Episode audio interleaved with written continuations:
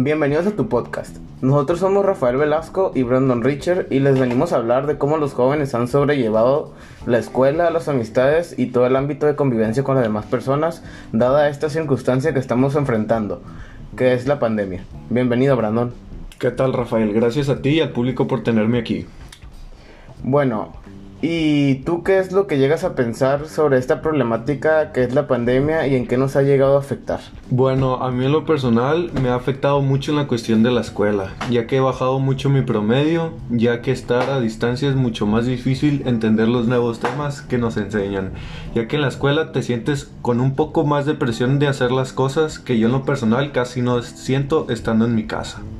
La verdad y en mi opinión sí siento que está afectando mucho en este ámbito escolar, ya que muchos de ellos no están aprendiendo y les cuesta más.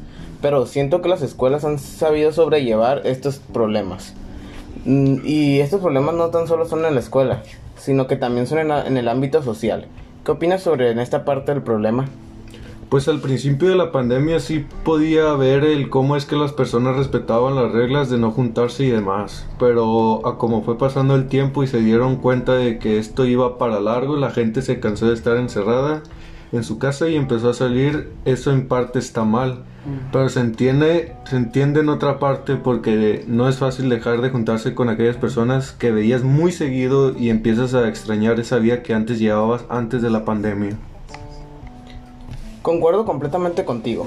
Las personas no son capaces de quedarse mucho tiempo en su casa y como consecuencia seguimos igual. Pero bueno, se nos ha acabado el tiempo. Esto ha sido todo por el día de hoy. Gracias Brandon por tu tiempo y darnos tus puntos de vista. Gracias a ti por la invitación, fue un placer. Y gracias a todos ustedes por estarnos escuchando. Nos vemos en la próxima.